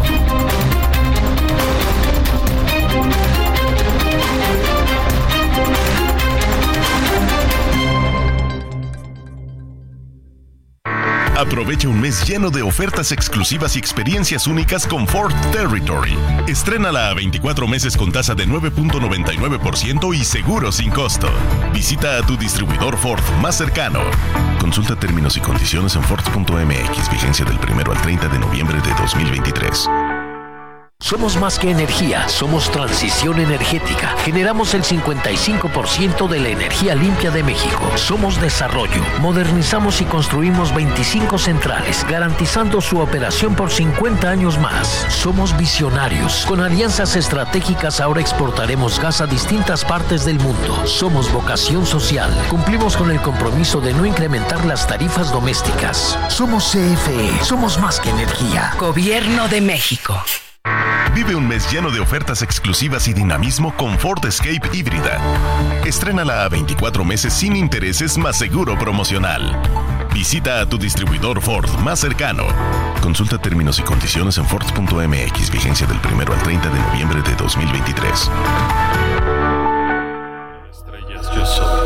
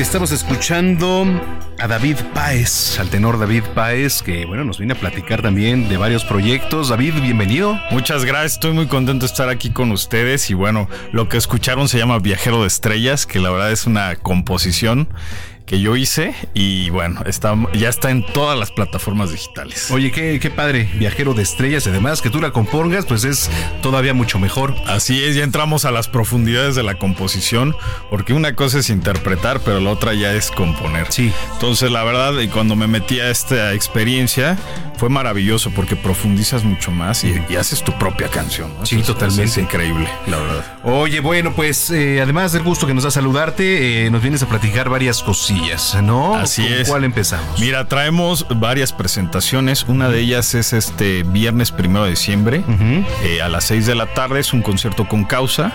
El donativo va a ser de 500 pesos. Esto es en Xochimilco. Entonces vas a vivir la experiencia de que te crucen en las chinampas y vas a llegar al concierto ahí, se va a hacer un cóctel de bienvenida y bueno, pues David Páez va a estar dando el concierto, ¿no? Esto es el primero de diciembre. Luego traemos el día 3 de diciembre una pasarela para los niños discapacitados y esto es en favor a ellos porque pues, la verdad es que nos encanta estar apoyando este tipo de causas. Y el 5 de eh, diciembre vamos a estar en el castillo de Chapultepec en el homenaje a Jorge Negrete. Órale. Sí, entonces, bueno, traemos mucha actividad. Entre ellas, pues los sencillos que estoy estrenando ahorita: de Viajero de Estrellas, tengo Canto a mi ciudad, que es el canto a la Ciudad de México, con el Mariachi 2000 que grabé. Y bueno, un montón de cosas que traemos. Oye, a ver, entonces Xochimilco. Xochimilco, primero de diciembre, 6 de la tarde. Primero de diciembre, 6 de la tarde. Luego que se viene el tema de los niños con discapacidad. Exactamente, 3 de diciembre. Esto va a ser en el Museo de Tlalpan, en el centro de Tlalpan. Museo de Tlalpan, ¿así se llama? Así, exactamente. 3 de diciembre. 3 de diciembre. Ok, ¿y en el castillo de Chapultepec? El 5 de diciembre. 5 de diciembre, o sea, dos días entre cada. Exactamente, vamos a andar bien ajetreados. Oye, me parece, me parece muy bien. Este eh, platicábamos un poquito fuera del, del aire eh, el tema del consumismo en el género de ópera. ¿Cómo Exactamente. empezar a entenderlo y cómo está parado actualmente la ópera? Fíjate que consumo siempre va a haber, ¿no? Siempre la ópera se va a permanecer porque es un clásico que llegó para quedarse toda la vida. Sin embargo, antiguamente se hacían mucho más producciones, ¿no? Había más énfasis internacional, había inversión en las producciones. Actualmente yo creo que estamos viviendo una época no decadente, pero sí que se ha hecho ya mucho menos, ¿no? Y a- antiguamente se traían producciones de fuera, ya no se hace, ahora pues bueno, se hay que consumir lo nacional, pero eso era muy interesante porque veías a todos los cantantes internacionales combinados con los de México y bueno, es una época que vivió mi abuelo y yo pues crecí en eso, mi abuelo Rogelio Vargas, este cantante de la Ópera Nacional de México, el mejor bajo de los 70s, 80s y 90s, conoce a mi abuela en la compañía de la mamá de Plácido Domingo Ahí se conocen. Y mi abuela empresaria de opereta y zarzuela, que bueno, ya la última zarzuela que hizo fue en el 2013, que hizo Las Leandras, en la Eugene Yolisli, y de ahí, bueno, yo ya me desprendí del proyecto y empecé como solista a cantar en pasarelas de moda, y innové este tema de moda, también eh, eh, entonar el himno nacional en eventos políticos, eventos cívicos, porque esto no lo hacía un tenor, entonces, bueno, abrí una brecha, porque, y en 2013 fui a a marchar prácticamente a la Asamblea Legislativa para que se aprobaran, o sea, yo lo- mi intención era que se aprobaran orquestas con tenores, ¿no? Entonces, bueno, ese día no se logró eso, pero se logró que votaran el derecho a la cultura, que es un derecho ya constitucional gracias a eso que hicimos, ¿no? Oye, qué bien. Pues justo te iba a preguntar de los inicios, ¿no? ¿Por qué el tema? Pero ya me, que me está quedando Ajá. claro, pues del- de, la familia Totalmente. Que, que viene, si estás eh, inmiscuido en todo este tema cultural que es eh, el tenor. Este, tuve la oportunidad apenas de entrevistar al maestro Ramón Vargas, que es uno de los mejores tenores de, del mundo, y Exactamente. Me decías que también por ahí Ah, es un amigo, vínculo. es, es amigo de mi abuelo, eh, Rogelio Vargas. No, les preguntan que si son parientes, Sí. pero no. Pero sí son amigos, ¿no? Ellos se conocen desde producciones pasadas que han cantado juntos. Ok. Oye, ¿qué planes traes? Ahorita, bueno, vamos a seguir la carrera de solista. Traemos una gira tremenda. Acabo de regresar de Tamaulipas, del Festival Da Vinci Internacional. Y ahí estuvimos en el Festival de la Feñique en Toluca. Este, estuvimos, fundé una, bueno, fui padrino eh, se fundó una, eh, una filarmónica juvenil en Chilpancingo Guerrero.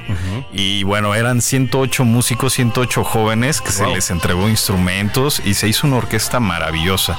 Y yo fui el padrino hicimos el primer concierto esto fue en Chilpancingo Guerrero en apoyo ahí con la alcaldesa Norma Otilia y la verdad estuvo maravilloso. Y bueno y ahorita seguimos la gira que va a ser en Xochimilco vamos al castillo de Chapultepec y un montón de cosas que traen. Oye, hablando de sencillos, ¿qué, qué me platicas? Bueno, ahorita el último que saqué es Viajero de Estrellas, el que sonó al principio. Y Canto a mi ciudad, que ahorita ya trae 100 mil reproducciones en ¿Qué es Spotify. esta que estamos escuchando? Canto a mi ciudad, no lo escucho, pero. A ver, creo que sí, le podemos subir. Ah, esa merita, sí. Esa la grabé con el Mariachi 2000 y es el himno a la Ciudad de México. Prácticamente ha tenido mucho éxito. A ver, vamos a escucharla. Sí, adelante, ¿Te parece? adelante.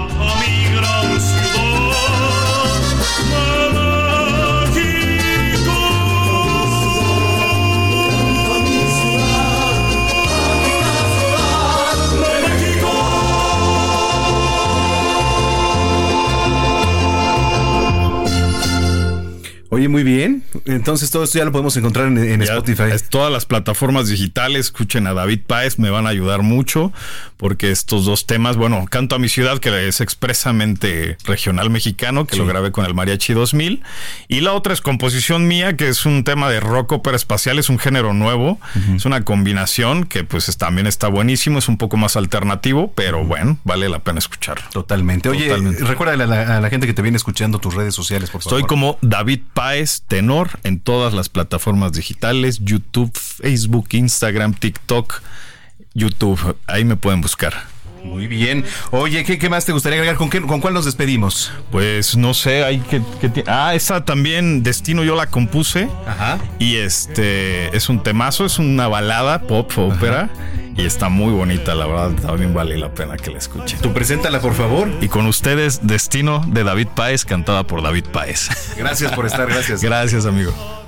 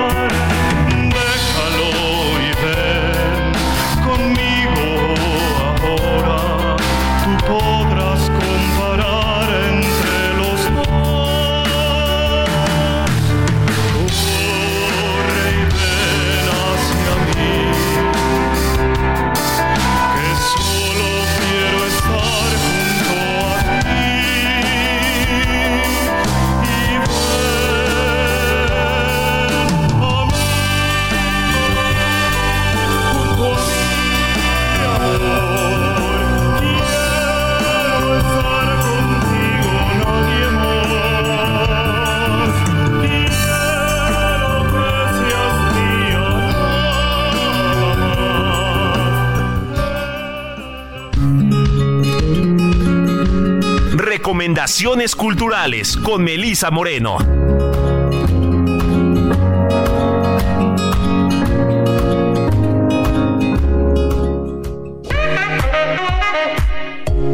Bienvenidos a la Agenda Cultural del Heraldo de México. Yo soy Melisa Moreno y esta es nuestra selección para Zona de Noticias.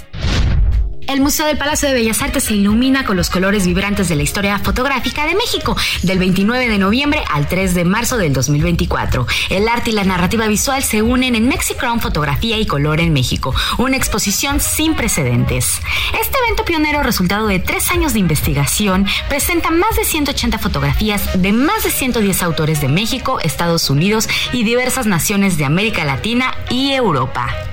Muchas de estas imágenes son tesoros ocultos desconocidos incluso para los entendidos en la materia, provenientes de archivos diversos, incluyendo el valioso archivo fotográfico de la Fundación Televisa, museos, archivos y colecciones privadas nacionales e internacionales. Mexicrom desafía y reconfigura los cánones establecidos en la fotografía al reunir por primera vez estas imágenes, resaltando temas compartidos a lo largo de décadas. Revela discrepancias y contrastes entre la fotografía artística y el fotoperiodismo, mientras sitúa en contexto el trabajo de artistas contemporáneos, muchos de los cuales desafían las etiquetas convencionales.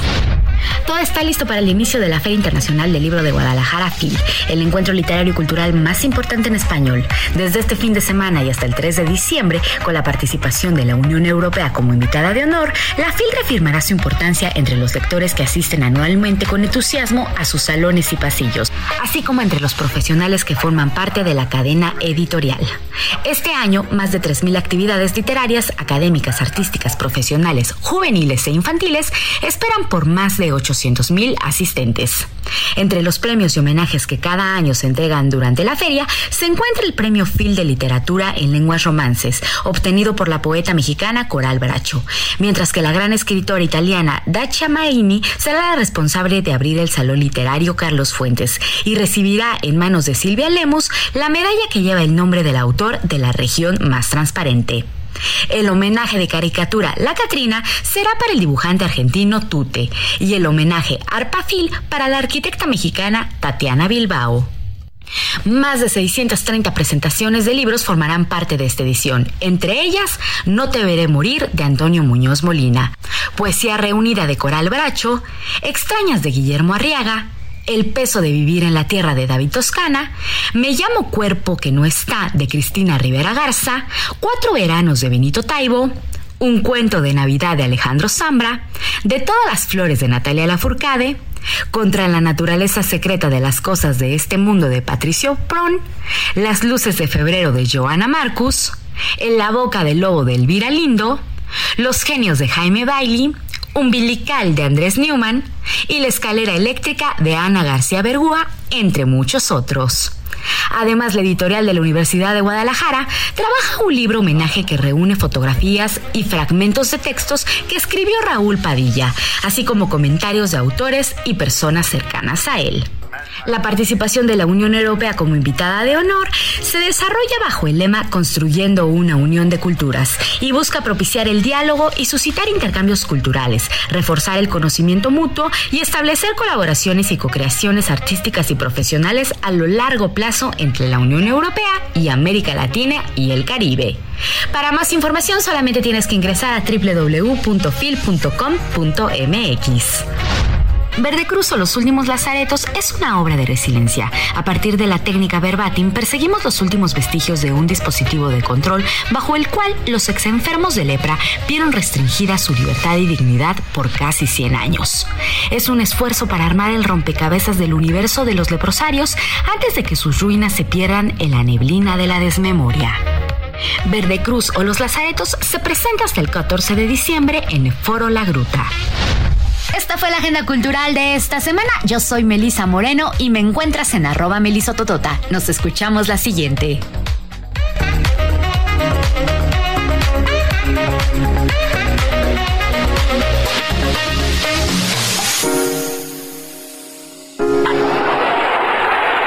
Deportes en zona de noticias.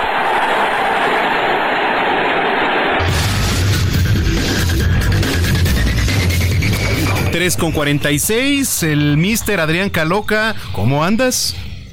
Mi queridísimo Mister, un abrazote, le extrañaba mucho, muy contento de estar otra vez aquí con usted, con toda la información deportiva. Y si me lo permite, arrancamos rápidamente con la Liga MX femenil. Ayer se disputó la final de ida en la cancha del Estadio Azteca. Tristemente, tristemente fue la tercera final con menos asistencia. El año pasado, bueno, la- el torneo pasado, al Azteca ingresaron 56 mil personas para ver el duelo entre América y Pachuca. La noche de ayer solamente 17 mil personas fueron. Es un retroceso triste porque honestamente a mí, a mí me gusta mucho y apoyo obviamente el, fútbol femenil. Y bueno, el resultado es otra cosa porque las Amazonas, el conjunto de Tigres, goleó a domicilio al América tres goles a cero, complicadísimo eh, la tarea para el América para el duelo de vuelta. En toda la historia de Tigres como local femenil, 134 partidos, solo una vez ha perdido en casa por tres goles de diferencia, por lo cual se ve una tarea realmente eh, complicada para el América. El lunes, la final de vuelta, insisto, a las 8 de la noche sería el sexto título femenil para Tigres o sería el tercero bicampeonato para el América, mister, ¿cómo ve? Ayer lo vi, ayer me senté ahí a, a ver el juego en la sala, la verdad es que estuvo bastante interesante. Eh, dan muy buenos partidos, ¿eh? Dan muy buenos partidos y lo que me gusta aquí es que de verdad le echan ganas y no se quejan como, como el fútbol, ¿no? De varonil. Exactamente, justo. La verdad es que sí, yo también soy fan, fan del fútbol femenil. Invito a toda la gente que, que no lo ha visto a que le dé una oportunidad porque de verdad son grandes duelos, tiene nivel, qué golazos a veces avientan, incluso de tiro libre. Y sí, como bien dice Mister, no se quejan. Y pasando al otro lado de la moneda, el fútbol varonil, el día de mañana termina el play-in, este nuevo invento que se echó la Liga MX copiándole a la NBA de un formato de repechaje. Mañana juega León contra Santos a un único duelo, 8 de la noche. El que pase lo hará ya como el último calificado a la liguilla, estará enfrentando al América. Las llaves son América contra el que gane mañana de León o Santos, Monterrey contra San Luis, Tigres contra Puebla y sus Pumas contra las Chivas. O Chivas Pumas, ya no me acuerdo, mi quién era, pero es Pumas Chivas. Yo soy Chiva. Ah, entonces va contra Universidad, ¿cómo ves? Me parece muy bien, muy bien, vamos a estar al pendiente de ello. Sí, justamente. Y pasando ahora a otra disciplina, que es la Fórmula 1, recordar que mañana en la mañana, a las 7 de la mañana, es el Gran Premio de Abu Dhabi en los Emiratos. Es la última carrera del año, de la temporada. Checo ya quedó subcampeón, algo nunca antes eh, visto por un piloto mexicano. Verstappen ya es campeón del mundo. Digamos que ya nada más es para darle la conclusión a este año. Eh, Checo va a arrancar desde la novena posición. Verstappen, como lo fue de costumbre a lo largo de todo el año, se queda con la pole position, con el número uno de la parrilla. Mañana, 7 de la mañana, hora de nuestro país, la carrera en Abu Dhabi. Y para cerrar de información deportiva, Mister, este fin de semana también culminan los Juegos para Panamericanos allá en Santiago de Chile. Es este evento donde grandes atletas, los mejores del continente, con alguna discapacidad, están allá pues disputando México, la delegación mexicana actualmente está en el cuarto sitio por detrás de Brasil, Estados Unidos y Colombia, hasta el momento 29 medallas de oro, 45 de plata y 49 de bronce. La siguiente edición va a ser allá en Colombia, más específicamente en la ciudad de Barranquilla, mister. Bueno, pues vamos a estar pendientes tus redes sociales para quien te viene escuchando. Claro que sí, en Instagram es arroba Adrián Caloca, C-A-L-O-C-A, y en Twitter arroba soy Adrián Caloca, pero principalmente en Instagram, ahí estamos las 24-7 con todos los deportes, mister. Bueno, te mando un abrazo y nos escuchamos dentro de ocho días. Gracias, igualmente un abrazo a todos nuestros radioescuchas. Gracias, 3 de la tarde, 50 minutos.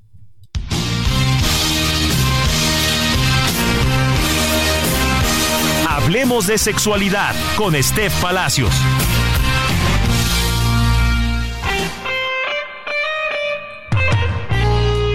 ¿Cómo estás, Steph Palacios? Qué gusto saludarte como siempre. Hola, mi querido Manuel, muy bien. Y tú, la verdad, súper contenta de estar aquí como siempre en tu espacio que abres, nos concedes hablar de un tema tan importante como es la sexualidad, por supuesto. Claro que sí. Oye, a ver, eh, hay que hacer conciencia sobre el VIH. ¿Por dónde empezar a hablar? Claro que sí, este diciembre justamente se conmemora el Día Mundial de la Lucha contra el VIH-Sida y hay que hay que entender que es un es un tema que sigue siendo tabú, que toda- todavía muchísima gente que vive con VIH sigue sufriendo discriminación y que ninguno de nosotros estamos exentos, Manuel. Se estima, por ejemplo, que el 90% de mujeres eh, en México lo adquieren y en el mundo lo adquieren estando en una pareja estable, por ejemplo, ¿no? Eh, y también es real también que en el 2020 eh, la pandemia de durante la pandemia el VIH se triplicó en, en gente muy joven y en adolescentes. Entonces nadie estamos exentos, hay que romper todos estos mitos de que mucha gente dice que se transmite por medio de besos, que por eh, compartir cubiertos y la verdad es que no. La única vía de transmisión del, del VIH es eh, mediante relaciones sin protección, por supuesto, ya sea eh, vaginales o anales y eh, por medios de agujas eh, o transfusiones de sangre, que eso ya casi no se ve porque eso era más en los noventas, ahora ya afortunadamente la ciencia ha avanzado y la situación es otra. Pero bueno, básicamente hacer conciencia de que nadie estamos exentos y que hay que protegernos, por supuesto. Y, y cada vez hacer más conciencia, ¿no? Ahora creo que no hay pretexto. Eh, digamos, en el en tipo de preservativos hay de todos para disfrutarse y creo que la responsabilidad debe ser parte de una buena sexualidad. Así es, y debemos de recordar también que el único método anticonceptivo de barrera que además de protegernos de, de embarazos no planificados, el único que nos protege frente a infecciones es el uso del condón, ya sea condón masculino, eh, externo o femenino eh, interno, como le dicen también. Entonces hay que hacer conciencia de, de esto, protegernos, seguir usando condón, que es una, un mito de que no se siente igual, que no sé qué. Recuerden que toda la sexualidad viene de nuestro cerebro, es totalmente mental, que hay una zona erógena importantísima, la más erógena es toda la piel, que no genitalicemos el sexo y que de verdad que el uso del condón eh, no solamente eh, nos permite sentir mucho más placer al estar protegidos, sino que además pues ayuda, por supuesto, a detener eh, el riesgo de infección de, de transmisión sexual.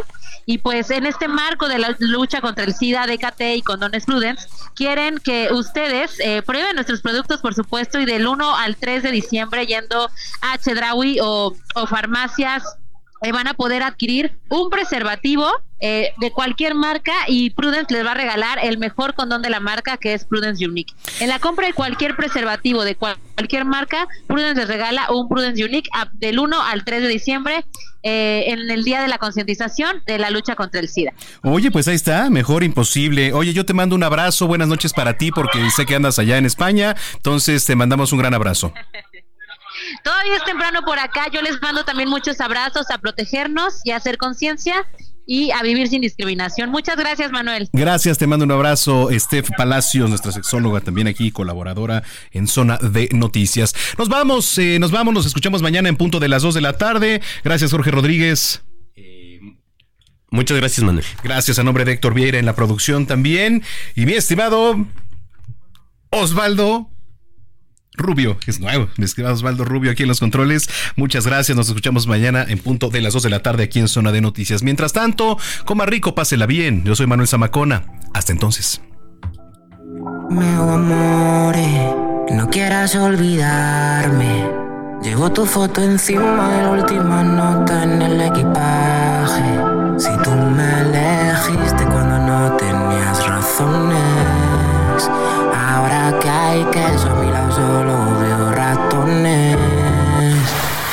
Yo sé que el Coperni no te define, pero Dios mío, tú te viste. Porque yo no he visto nada igual así en ejecución.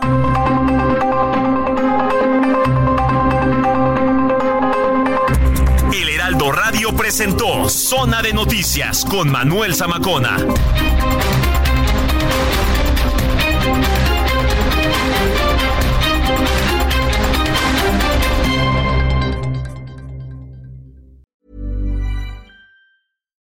If you're looking for plump lips that last, you need to know about Juvederm lip fillers. With Juvederm Volbella XC and Juvederm Ultra XC, your lip look, whether it's subtle or bold, can last up to one full year with optimal treatment and no additional maintenance. Find a licensed specialist and see if it's right for you at juvederm.com today. That's J U V E D E R M.com. Add fullness to lips in adults over 21 with Juvederm Volbella XC or Juvederm Ultra XC. Do not use if you have severe allergies or a history of severe allergic reactions, or if you're allergic to lidocaine or the proteins used in Juvederm. Tell your doctor if you have a history of scarring or taking medicines that decrease the body's immune response or that can prolong bleeding. Common side effects include injection site redness, swelling, pain, tenderness, firmness, lumps, bumps, bruising, discoloration, or itching. As with all fillers, there's a rare risk of unintentional injection into a blood vessel, which can cause vision abnormalities, blindness, stroke, temporary scabs, or scarring. For full important safety information, visit juvederm.com.